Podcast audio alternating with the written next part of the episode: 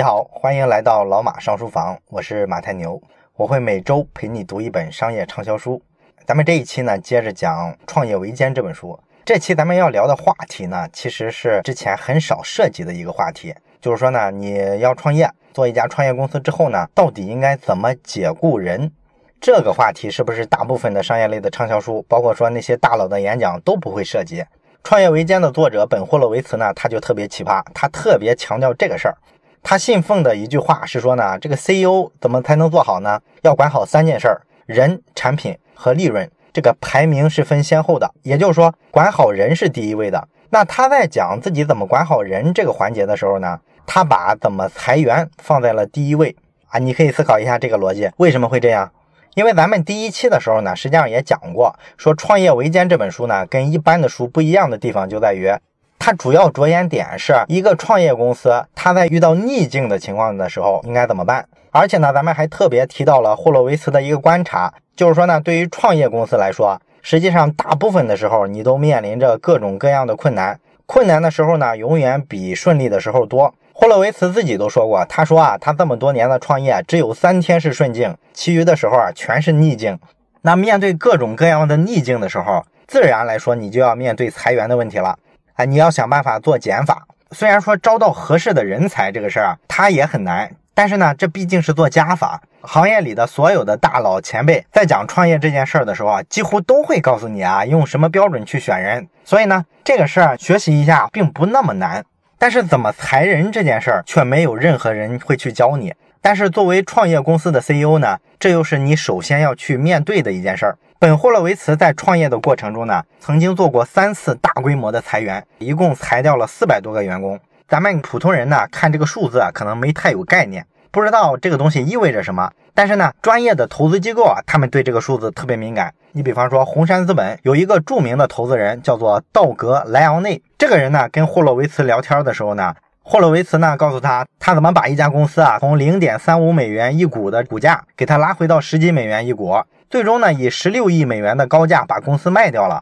啊，讲这个过程的时候呢，莱昂内呢还不算特别惊讶，他毕竟是个二十多年从业经验的老投资人，什么企业他都见过。但是当霍洛维茨说我曾经做过三次大规模的裁员，裁掉四百多个人的时候，啊，这个投资人就惊了啊。他说呢，在他二十多年的风投经验里啊，从来没见过这样的公司啊。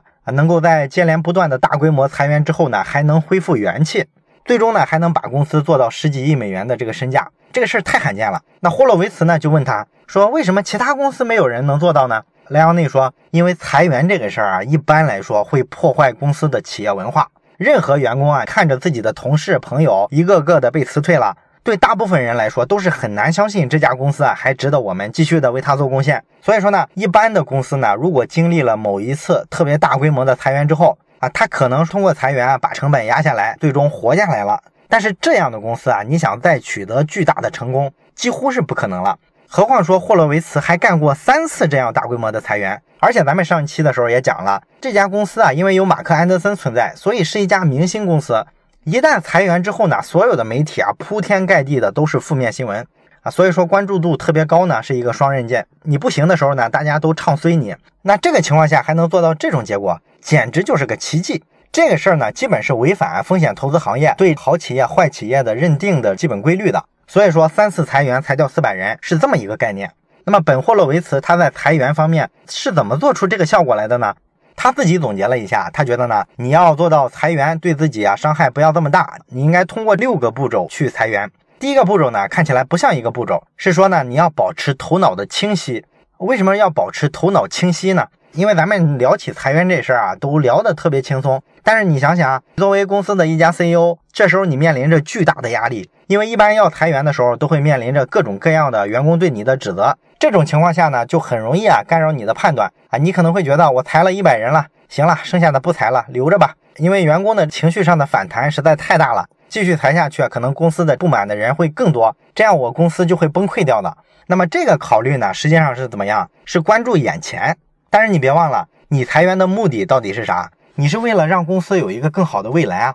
所以呢，很多创业公司的这个创业者呢，他在面临裁员的时候，他眼睛呢不是说完全盯着未来，而是经常被眼前感性的东西啊带跑了。所以呢，就导致他对未来关注不够。这个事儿呢，就属于头脑不够清晰。所以霍洛维茨说呢，你裁员之前必须先反复的琢磨，把这事儿想得非常清楚。你要意识到裁员这事儿对于这家公司活下去是你必须要去做的一件事儿，这是第一步。那么第二个步骤叫做当机立断，就是说你一旦决定了裁员，那要尽快的去执行。如果说你把裁员的节奏啊搞得特别的拖沓，这会造成一个巨大的风险，就是很容易啊走漏消息。走漏消息之后，咱们就知道那麻烦就大了。员工呢可能就跑来质问管理层，问他的部门领导说公司是不是要裁员啊？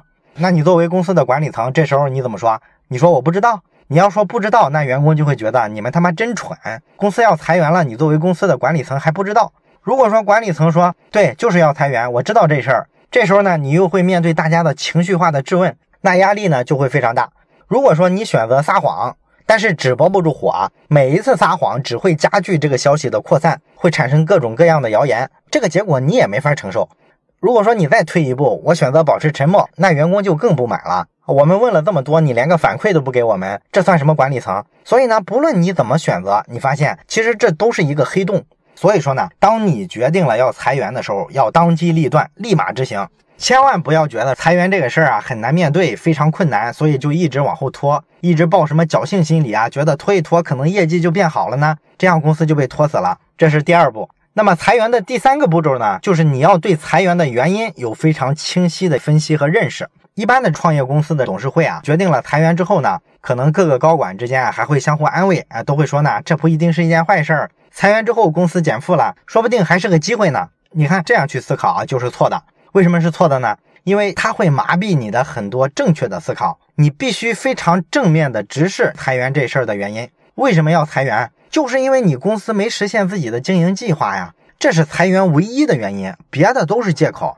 我们经常见的就是一种非常糟糕的对待裁员的方式，他会编织各种各样的理由，比方说把这个考核标准啊提的特别高，这样呢导致大部分人呢考核的时候啊都不达标，所以呢公司就出面说，你看你们达不到 KPI 的考核，所以只能把大家辞退了。这是一种非常糟糕的自我安慰的方式。那你分析到裁员的根本原因是你自己的公司经营的不行之后，他就会决定了你到时候跟员工解释的时候应该是怎么样？应该是直接告诉他们，我们公司啊因为经营不善发展不下去了，为了公司能继续活下去，我们不得不忍痛辞掉一些优秀的员工。承认自己失败其实是一件非常了不起的事儿。咱们大部分公司的这个 CEO 啊、高管啊，其实平常做了太多鼓励式的管理。开会的时候呢，天天报喜不报忧啊，老是说我们成绩有多好，前途一片光明。这种鼓励式的管理啊，霍洛维茨认为啊，平常的时候一定要减少，不然的话，当你遇到挫折、遇到困难的时候，你就没法跟大家交代。平常有什么困难、有什么挫折啊，跟大家平等的去沟通，建立一种信任。不然的话，你平常啊老是捡员工爱听的说，让大家相信跟着你有肉吃。结果呢？一次裁员可能就把你之前建立的所有这些信任啊，全部给他搞崩塌了。所以说，你为了长久的信任，必须选择实话实说。这个道理呢，咱们在近期上的那本付费书《原则》里面，其实也给大家讲过，是吧？桥水公司的掌舵人瑞达利欧他就认为，公司必须保持极端的透明。公司的所有会议啊，都要用录音录下来，然后分发给员工，让员工知道这个决策是怎么做出来的。最终呢，谁判断错了，谁的责任那就是谁的。这个可能比霍洛维茨说的这个实话实说啊还要激进一步啊！感兴趣的可以去听一下这本书。这是咱们说的裁人的第三个步骤。那第四个步骤呢，就是你作为 CEO 啊，一定要对管理人员啊进行培训。为什么要对管理人员进行培训呢？因为裁员的时候，必然要让很多中层的管理人员去跟员工做第一轮的沟通。那如果他们不知道怎么沟通啊，或者说沟通的不好，这就会影响你后续裁员的所有的步骤。所以说这事儿必须对管理人员呢提前进行一个培训。那培训的时候呢，有一条黄金法则，就是你要告诉这些管理层，你自己部门的员工，你一定要亲自去辞退啊，不能把这个工作交给公司的人力资源部门，或者说交给一个平常很强势的同事，让他去面对这事儿。当然了，更糟糕的是什么呢？就是找一家外包公司，把这个矛盾呢给它转移到外部。有个电影叫做《在云端》，乔治·克鲁尼演的，他在电影里面扮演的就是这么一个角色，一个帮助别的公司裁员的专家。那霍洛维茨呢认为你这是一个非常糟糕的方式。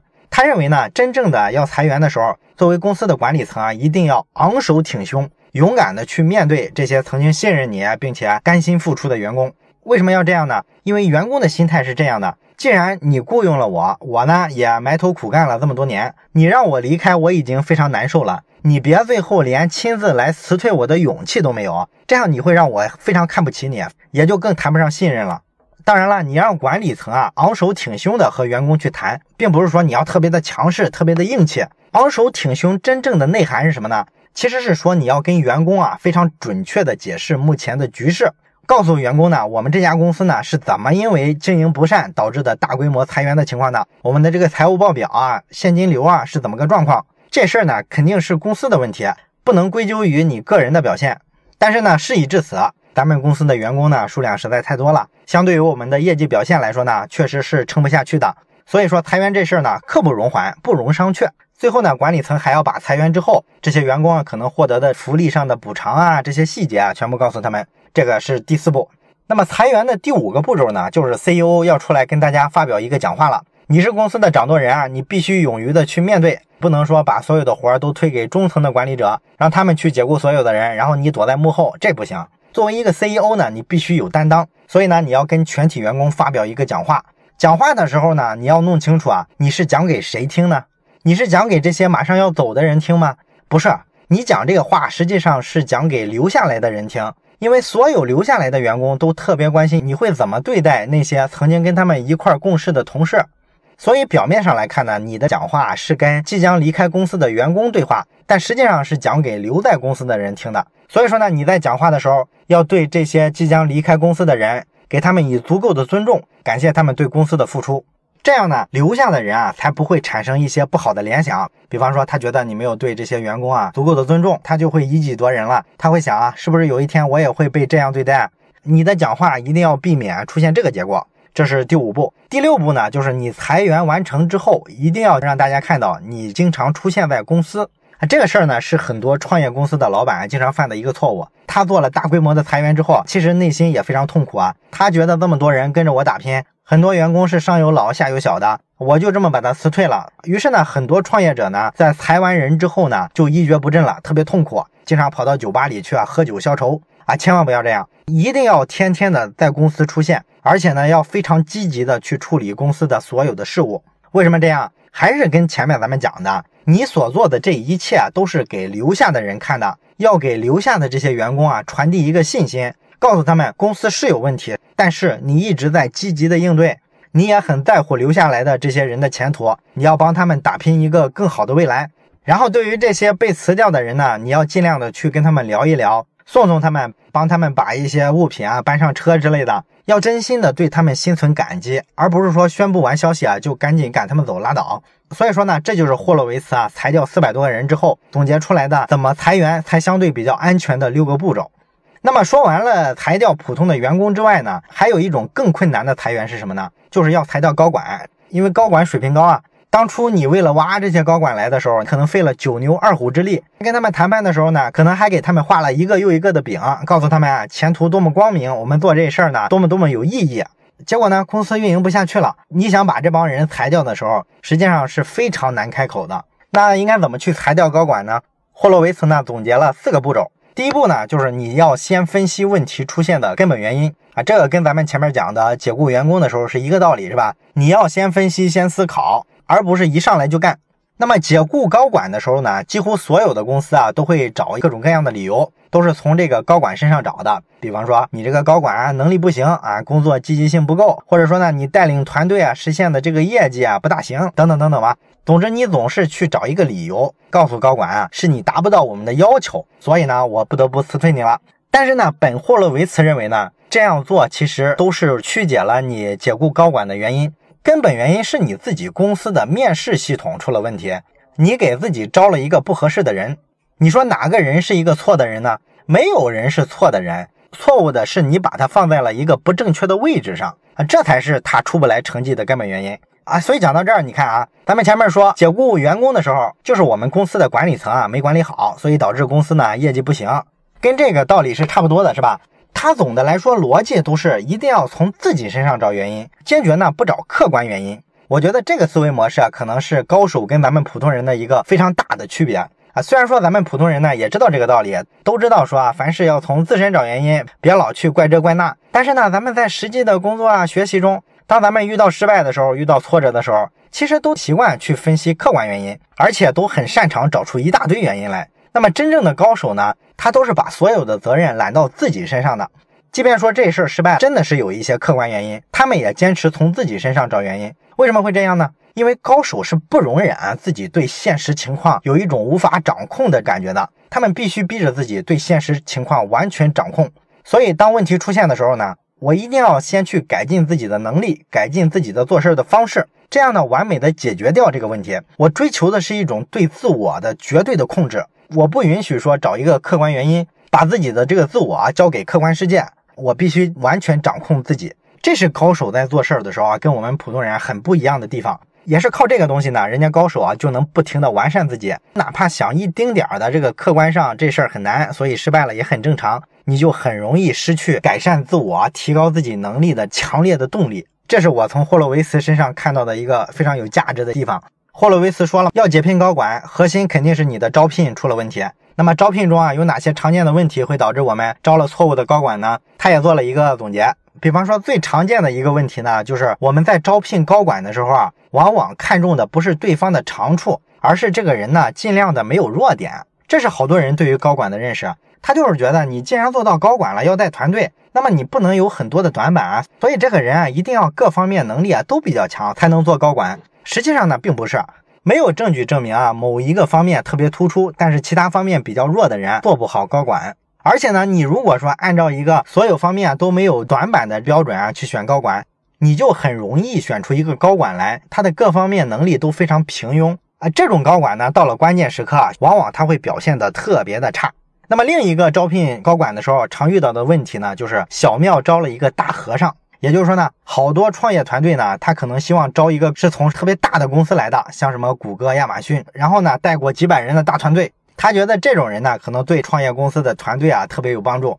那么霍洛维茨的看法是呢，什么情况下你可以招这种人呢？就是你预测你的公司啊，在未来一两年团队会扩大规模非常多倍，这样情况下呢，你招一个大公司啊，有大项目经验的这种高管可能是合适的。但是，一般的创业公司根本就不是这样。大部分时候，我们创业公司的团队啊，扩张的没有那么快。所以，你招的这个高管呢，其实只要符合一个标准就行了，就是他能胜任公司接下来十八个月之内的工作就行了。你没必要去迷信大公司从业经验。而且呢，本霍洛维茨认为呢，大公司的工作环境跟小公司啊完全不一样。所以，你作为一个创业公司呢，招了一个有大公司经验的人，未必能跟你适配得上。而且你还要支付很高的工资，这个人过来之后呢，也很难适应创业公司的文化。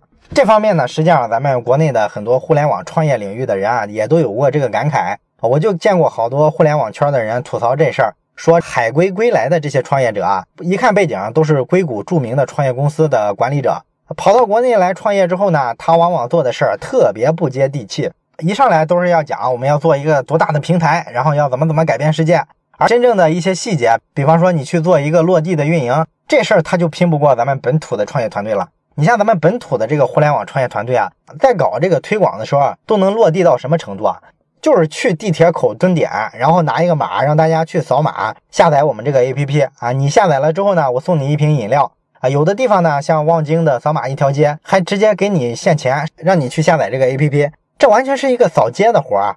你这些有海外背景的海归，谁能干得了这事儿？大家都觉得这事儿特别的 low，但是这事儿呢又非常的有效，因为花十块钱获得一个用户，其实成本是非常低的。十个用户里面，哪怕只有一个成为活跃用户，这个钱就是值的，相当于你一百块钱买了一个活跃用户嘛。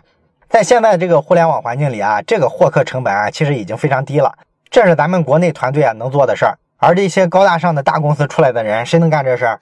所以说呢，霍洛维茨啊就挺不主张小庙招一个大和尚这种行为。这是咱们说的要裁掉高管的第一步，先分析原因，原因一定出在你的招聘身上。那么裁掉高管第二步是什么呢？就是去通知董事会，因为要解雇高管嘛，这个算是很大的事儿了，要得到他们的理解和支持。那本霍洛维茨认为呢，你在跟董事会交流的时候啊，尽量不要把这个解聘高管的消息啊突然在董事会上提出来，这事儿呢会让所有的董事啊特别难消化。你可以在开董事会之前呢，先通过电话的方式啊。跟董事会的一些个别的关键成员进行沟通，跟他们探讨一下，这样效果会好很多。那么第三步呢，就是要做好面谈的准备，因为你要解聘高管啊，一定要跟他做一次谈话嘛。那么面谈呢，有三个关键点是要注意的。第一个关键点呢，就是你跟高管聊解雇他的原因的时候，一定不能说的太含糊其辞，一定要非常清晰、非常直接的表达出来，我为什么要解雇掉你。那么第二个关键点呢，就是你说话的时候啊，一定要果断，千万不要留下任何的悬念，或者说留下任何可以讨论的空间，不能用类似于啊我认为怎么怎么样这种语气来说话，因为你要这么说的话，这就让这件事儿好像是可以讨论似的。你要用我已经决定什么什么这种方式来表达啊，这个呢就是果断。第三个关键点呢，就是你跟高管聊的时候啊，一定要提前确定他离职之后的补偿方案，因为一旦说原因解释清楚了，然后你态度也表达的非常坚决，那这时候这个高管呢，他可能关注点啊就从接受这个消息变成了怎么最大化的保证自己的利益上了，所以呢，你这时候直接跟他聊补偿方案是比较合适的。这是咱们说的第三个步骤。那么第四个也是最后一个步骤，就是向公司宣布消息了。你解雇高管嘛，这毕竟是一件大事儿，肯定要向公司的所有员工公布。但是呢，公布的时候啊，要注意啊，有一个正确的顺序。什么顺序呢？你首先需要通知的是这个高管的直接的下属，因为高管被解雇这事儿呢，其实对他领导的这个部门啊，影响是最大的啊。你要先安抚他们的信心。第二个要通知的呢，就是其他的高管，因为毕竟是一块共事，一块来决定公司的一些宏观的政策嘛。所以说你要让他们知晓，第三一个要通知的人啊，才是公司的其他员工。而且呢，这个事儿一定要快，最好在一两个小时之内就完成这些所有的通知。当然了，公司的这个交接工作也一定要做的非常的明确。你既然解雇了人家，那么他这个工作岗位肯定就暂时空缺了。这时候呢，一般来说，CEO 会去暂时代理一下他的这个工作岗位。而且这个代理啊，一定不要流于形式，因为咱们好多创业者觉得呢。我暂时代理一下，只是简单的走个流程就行了，哎，没必要说去抠太多工作细节。但是你别忘了，你把人家的高管解聘了，那么原先的这个团队啊，你想让他们有信心的话，就必须非常尽职尽责的承担起他原先做的所有的工作，包括说召开各种员工会议，甚至说呢，有条件的话，你要跟这个部门的员工啊一对一的进行访谈，帮他们每个人啊制定工作目标。保持团队的凝聚力，这样呢，你才能降低高管人事变动啊对这个团队带来的所有的冲击。那么后面呢，你在找到新的高管人选之后呢，要第一时间通知原先的部门啊，这样呢，大家就不至于觉得你是一脚把这个高管踹出了公司，而是真的认真思考这件事儿，认真的解决问题，处理事情。这就是解决高管的四个步骤。这期呢，咱们讲了一个大部分的商业类的畅销书都不会涉及的问题——裁员。虽然说咱们大部分人可能不至于说做到 CEO 的位置，天天要面临这种裁员的压力，但是呢，从本霍洛维茨的这个裁员的原则啊，我想你也能感受到很多别的东西。比方说，究竟什么叫真正的管理？究竟怎么做才能建立起一个足够信任的企业文化？所以说，也希望裁员这个话题能够对你有一定的启发。这期节目就到这里，我是马太牛，这里是老马上书房，咱们下期再见。